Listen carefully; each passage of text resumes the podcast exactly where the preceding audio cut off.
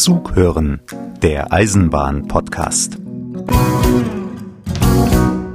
Dieser Podcast beginnt mit einer ausgesprochen guten Nachricht. Der noch relativ neue US-Präsident Joe Biden ist nämlich großer Eisenbahnfan.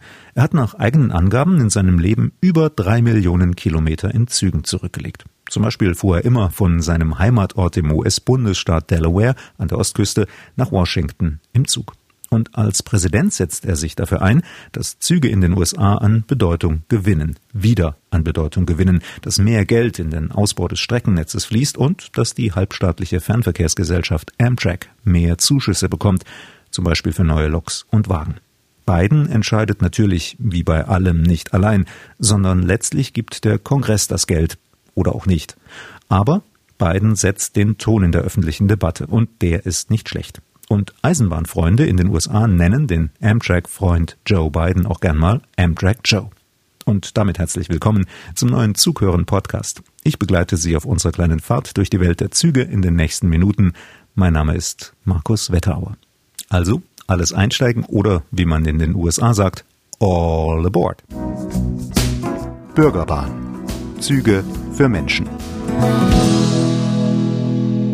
Ganz ohne Corona geht's auch diesmal nicht. Zuerst ein Blick nach Sachsen. Dort steht in den Corona-Regeln der Landesregierung, dass man nur dann Bus und Zug fahren soll, wenn es nicht zu vermeiden ist. Und zwei Minister haben älteren Menschen auch nochmal ausdrücklich ans Herz gelegt, besser nicht in Züge, Busse oder Straßenbahnen zu steigen. Der Fahrgastverband ProBahn findet das gar nicht gut und spricht in diesem Zusammenhang wörtlich von Panikmache. Auch in die Züge der Deutschen Bahn sind wegen Corona 2020 weniger Menschen eingestiegen als in anderen Jahren.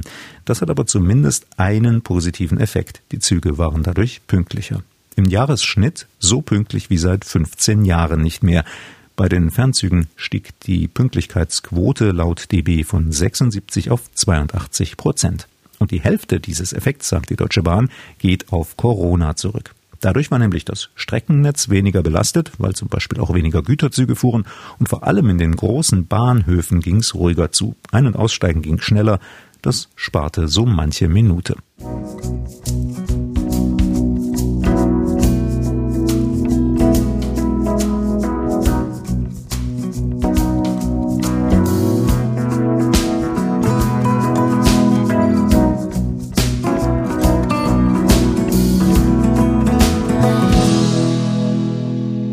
Züge sollen rollen, möglichst pünktlich, auch wenn gerade irgendwo gebaut oder saniert wird. Klaus Storz kennt das Problem nur zu gut, denn er überwachte und koordinierte vor einigen Jahren zwei besonders aufwendige Bauvorhaben der Bahn. Im Frankfurter Hauptbahnhof die Sanierung der riesigen Halle und den Bau des neuen elektronischen Stellwerks. Damit Bauarbeiten und Fahrpläne nicht kollidieren, wurde vor allem dann gearbeitet, wenn in Frankfurt nur noch wenige Züge ankommen oder abfahren, mitten in der Nacht.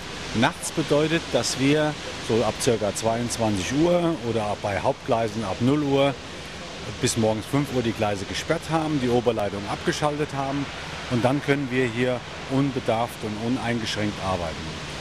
Äh, wir werden dann nur Gleisverlegungen vornehmen, das heißt der Zug, der normal in Gleis 8 einfährt, der wird dann nach Gleis 15 verlegt oder nach Gleis 16 wie gerade die Einfahrmöglichkeiten bestehen. In diesen sechs, acht Stunden arbeiteten die Beschäftigten der Baufirma mit Hochdruck. Eine andere Möglichkeit gab es nicht, zum Beispiel einen Teil des Frankfurter Hauptbahnhofs komplett zu sperren, um dort in Ruhe arbeiten zu können. Wir brauchen unsere 24 Gleise. Wir hatten schon ein Bauvorhaben vor der Halle, das war diese große Hafenstraßenbrücke, wo man wirklich gedacht hatte, wir könnten zum Beispiel in Frankfurt Süd, Frankfurt West Züge enden lassen. Das geht nicht. Der Reisende will in den Hauptbahnhof hinein. Ja, der Reisende möchte im Zentrum hier aussteigen. Und von der Anzahl der Züge ist es nicht machbar, die Züge die Züge irgendwo enden zu lassen oder irgendwo umzuleiten. Das es geht hier im Hauptbahnhof nicht. Wir bekommen, wenn wir eine sehr lange Vorlaufzeit haben, eine sehr lange Vorplanzeit, betrieblich mal vielleicht ein oder zwei Gleise über ein, zwei Tage. Aber das gilt auch nur für die Nebengleise. In der Halle 2, wo die gesamten ICEs rein und rausfahren, ist das nicht machbar. Ja. Fünf riesige Hallen hat der Frankfurter Hauptbahnhof. Er ist ein Klassiker unter den deutschen Bahnhöfen. Zur ersten Blütezeit der Eisenbahn Ende des 19. Jahrhunderts wurden die drei mittleren Hallen als Zentralbahnhof gebaut, von 1884 bis 1888. 40 Jahre später, 1924, erweiterte man den Bahnhof um die beiden kleineren Hallen an den beiden Seiten. Dampflokomotiven zogen damals die Züge, und damit ihr Dampf und Qualm abziehen konnte, bedurfte es der hohen Bahnsteighallen. In 28 Metern Höhe überwölben die drei Dächer der Mittelhallen die Gleise. Sie liegen auf Pfeilern und stählernen Bögen, und die beiden äußeren Dächer, die sind immerhin noch 20 Meter hoch. Vor einigen Jahren wurden also alle fünf Hallendächer saniert, und wenn Sie einen Eindruck bekommen wollen, wie das vonstatten ging und wie kompliziert alles bei laufendem Eisenbahnbetrieb war, dann empfehle ich Ihnen das Hörbuch Zughören 1 mit Schienengeschichten aus Südhessen. Es kostet 14,80 Euro. Bestellen Sie es am besten sofort und wenn Sie das über die Internetseite zughören.de machen, dann sparen Sie auch noch die 3 Euro für Porto und Verpackung. Übrigens erfahren Sie dann auch, wie die Bauleute den Originalfarbton der Pfeiler wieder herausbekommen haben. Die meisten S-Bahnen in Deutschland leuchten in Rot, wenn sie große Städte mit ihrem Umland verbinden. Auch die im Großraum Stuttgart. Das ist seit dem Jahreswechsel anders. Seitdem fahren nämlich die ersten S-Bahnen im neuen Farbdesign zwischen Weinbergen und an riesigen Fabrikhallen und dem Neckar entlang. Helles Grau ist bei diesen Zügen kombiniert mit schwarz-grauen Türen, blauen Bereichen für Fahrrad, Rollstuhl und Kinderwagen und gelben Bereichen mit den erste Klasse Sitzen. Die neuen Farben sollen es den Fahrgästen auch leichter machen, am Bahnsteig ihren Platz schneller zu finden. Und damit soll dann auch das Ein- und Aussteigen schneller gehen. Die ersten dieser neuen S-Bahnen sind, wie gesagt, schon unterwegs und die nächste Fuhre ist dann ab Ende 2021 im Einsatz.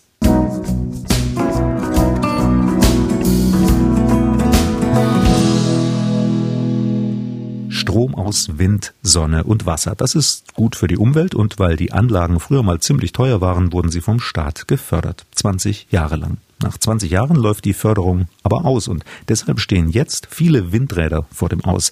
Auch in Niedersachsen sollten zwei Windparks stillgelegt werden.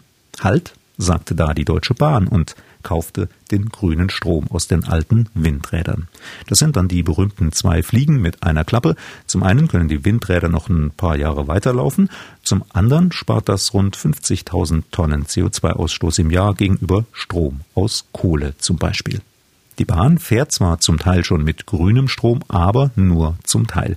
Große Teile des Bahnstroms werden immer noch aus Kohle und Atom gewonnen.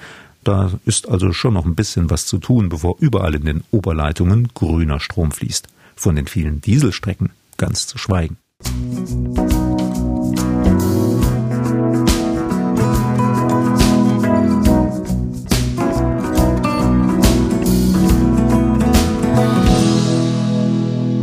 Und auch das gab es, und zwar im Winter im Metronomzug von Hannover nach Uelzen. Der Lokführer machte die Durchsage Bevor es weitergeht, holen wir für Sie erstmal die Kuh vom Eis. Denn vor ihm, auf den verschneiten und vereisten Gleisen, spazierte ein junger Bulle. Der war von seiner Weide aus gebüxt und machte einen abendlichen Spaziergang. Und weil's im Gestrüpp neben dem Gleisen so beschwerlich war, trottete er lieber auf den Gleisen selbst durch die Gegend. Das wiederum machte den Streckenabschnitt für den Lokführer im Metronom zur Langsamfahrstelle, denn am Jungbullen vorbeifahren konnte er nicht und so ging's statt mit flotten 160 Sachen ganz gemächlich hinter ihm her, von Eschede nach Unterlüss. Kurz vor dem Bahnhof Unterlüss bog der Bulle dann in die Dunkelheit ab und ward nicht mehr gesehen.